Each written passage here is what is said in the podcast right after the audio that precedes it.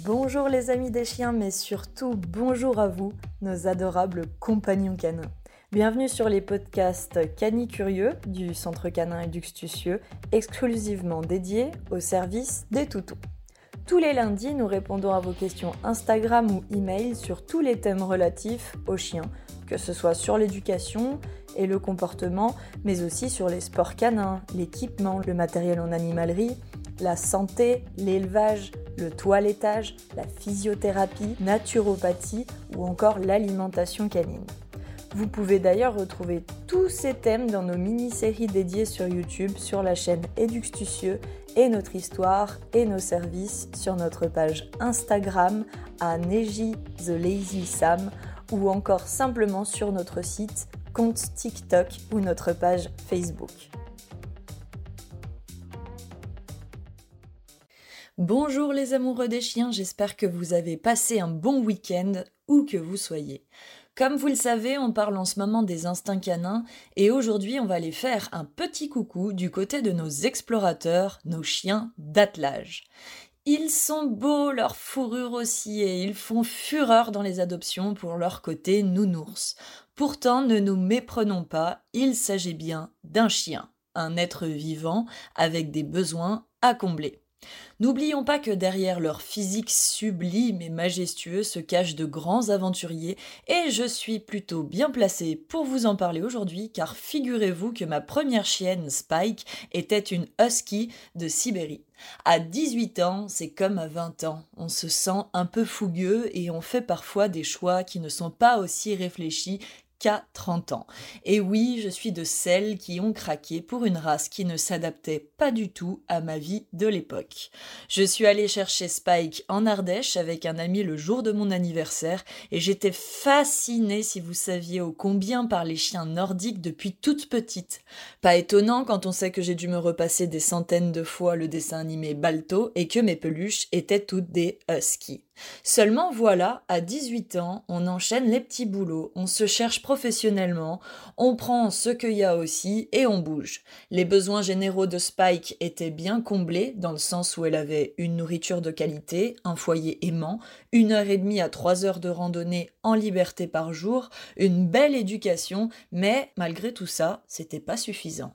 Spike détruisait des livres, elle détruisait les plaintes en bas du mur, elle a fait des dégâts incroyables. Pourtant, bah je savais pas quoi faire de plus. Elle avait un rappel, travaillé comme pour les autres chiens au début, avec la longe, puis la longe retirée, elle avait des instructions de base, mais parfois son instinct bah, prenait le dessus, et impossible de la récupérer jusqu'à ce qu'elle ne décide de revenir. C'était franchement insupportable. Je m'en rappelle aujourd'hui et ça me fait sourire parce que bah les temps ont changé mais vraiment c'est marqué en moi tous ces souvenirs à moi et à mes retards causés par ma chienne parfois qui me faisaient poireauter et ne revenaient pas, à mes nuits passées sous la pluie pour un pipi, juste un pipi, et après essayer de l'attraper, à mes erreurs, à mon incapacité de l'époque à la garder au pied sans qu'elle ne tire comme une charrue sur la laisse.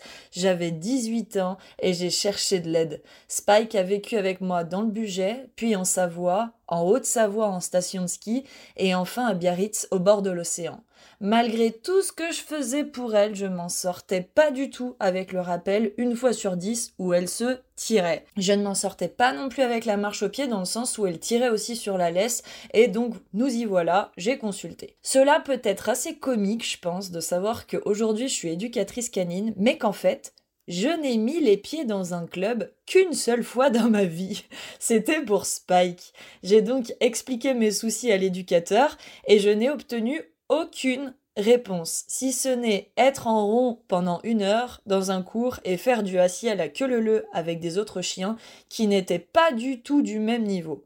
On a donc eu bah, des éloges sur notre assis qui était somme toute excellent, notre rappel car malgré ce une fois sur dix, Spike était la plupart du temps libre, mais moi, eh bien je suis rentrée chez moi sans aucune réponse. Je ne suis plus jamais retournée dans un club après cela. J'ai acheté des bouquins, j'ai planché, j'ai appelé des mushers, j'ai recherché des éducateurs mais spécialisés et à force de tests et de méthodes, j'ai compris plusieurs choses. La première chose, c'était concernant les rappels aléatoires. En fait, je ne comprenais pas pourquoi Spike me faisait cela, parce que je la promenais tous les jours et je variais les endroits. Je lui trouvais de grandes forêts, je faisais de la route, mais en fait, il me manquait quelque chose, car ce n'est pas là que j'avais des soucis de rappel. Très régulièrement, c'était autour de chez moi qu'elle se barrait, et ça me rendait dingue. En fait, ce que je savais pas vraiment encore, c'est que le husky, comme bien d'autres chiens nordiques, est un vrai explorateur. Il a besoin de cartographier la zone autour de son foyer. J'aurais en fait dû bien évidemment conserver mes endroits de balade en forêt pour son épanouissement personnel, mais y ajouter en fait de l'exploration autour de chez moi en variant les balades dans la zone où j'habitais. De la même sorte que je la bassinais avec de la marche au pied tout le temps, mais en fait, j'avais négligé ses instincts et le fait que chez Spike, l'instinct de traction, bah, il était super développé. Pour améliorer mes rappels et parer aux fugues, j'ai donc mis en place un plan. J'allais faire des balades autour de chez moi, dans une zone de 10 à 15 km autour, et plus tard, j'allais élargir si cela me convenait et que je ne me faisais pas trop chier. Pour considérer ces instincts de traction, je me suis équipé d'une ceinture, d'une ligne élastique et d'un harnais et je lui ai appris à tracter. Notons que Spike avait bien fini sa croissance. Du coup, chaque jour, on prenait notre petit moment à nous pour partir explorer les environs de la maison. J'ai découvert des petits chemins qui menaient à de superbes criques inconnues vers chez moi à la plage. J'ai rencontré de nouvelles personnes, découvert des restos que je ne connaissais même pas, des bars, et tout ça non loin de chez moi. Quand je vous dis que les chiens nous tiennent en santé et entrent dans notre vie pour nous apprendre quelque chose et nous reconnecter avec l'extérieur, vous voyez, ce n'est pas du temps perdu, même si au début, j'avoue, on a un peu la flemme, faut se lancer. Bref, je surlignais après sur ma petite carte Google Maps chaque sortie et parcours que je faisais pour m'y retrouver. Et bingo, c'est bien ce qui me manquait tout bêtement, car j'avais bien le reste, le contrôle des instincts de prédation, la connaissance des ordres de base, et mes rappels se sont optimisés. Il n'y a plus eu de fugue, et au-delà de cela, je vais vous raconter même une petite histoire. J'emmenais ma chienne partout avec moi. Et un jour, sur la plage, la marée est montée sans que nous ne fassions attention avec mes amis, pendant qu'elle jouait avec un copain un peu plus loin sur la plage. On a galéré à sortir et finalement, quand on s'en est extrait, Spike, bah, était plus là. Je me suis mise à chercher avec mes amis, j'ai paniqué, on est rentré à 10 km plus loin chez moi et pendant qu'on appelait les vétérinaires, mettions des annonces sur Pet Alert, j'ai entendu mon ami Clément crier Mel, faut que tu viennes voir ça! Et devinez quoi? Devinez qui avait parcouru entre 10 et 12 kilomètres pour retourner toute seule à la maison quand elle m'avait perdue.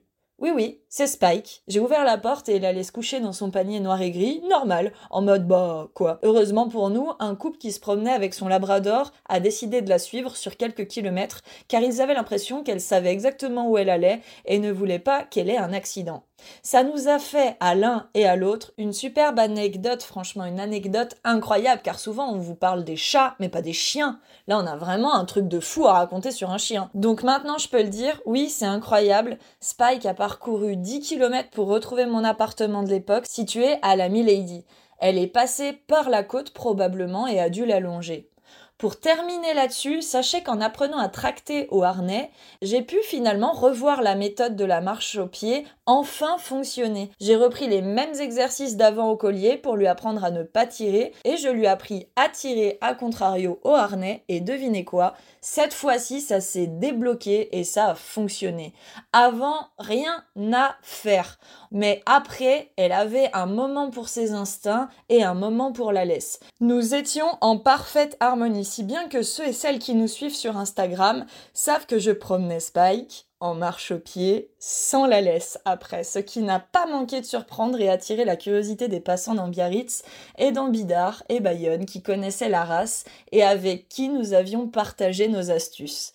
Qui sait, peut-être que vous aussi, vous n'y avez pas pensé, et si vous essayez pour voir. J'espère sincèrement que ce souvenir de Spike, qui me manque profondément, aura peut-être pu vous aider, et qui sait la faire revivre d'une manière ou d'une autre à travers ses aventures et ses difficultés que j'ai pu connaître à une période révolue de ma vie. Depuis Spike, j'ai appliqué la même technique sur mes deux samoyèdes et mon précédent Husky Phantom. J'ai également partagé cette anecdote avec des centaines de clients qui avaient des samoyèdes, des Husky, des Pomsky et des autres Nordiques Et n'oubliez pas que ces chiens-là sont très autonomes et n'obéissent pas juste pour vous faire plaisir uniquement. Ils ont besoin d'y voir un intérêt. Sachez donc comprendre leurs intérêts, leurs instincts et les besoins de votre chien et jouer sur ce tableau. L'un et l'autre y verrez alors une utilité et un plaisir et vous ne le regretterez pas. En termes de chien, vous devez bien faire un pas vers l'autre, ou souvent l'autre ne le fera pas, ou en tout cas pas le cœur joyeux. Pourtant c'est bien ce que l'on veut, non? Éducation, plaisir et surtout, surtout, partage. Je vous souhaite une belle journée remplie d'énergie et de l'échouille avec votre compagnon, tout heureux de vous retrouver au réveil tous les matins, et ce pendant 7 jours comme cela pour tenir toute la semaine et nous retrouver lundi prochain. A tout bientôt les canicurieux et les canicurieuses, et merci pour votre écoute. N'hésitez pas à partager, à liker pour faire connaître ce podcast et continuer de partager de good vibes tous les lundis, et on se retrouve tout bientôt.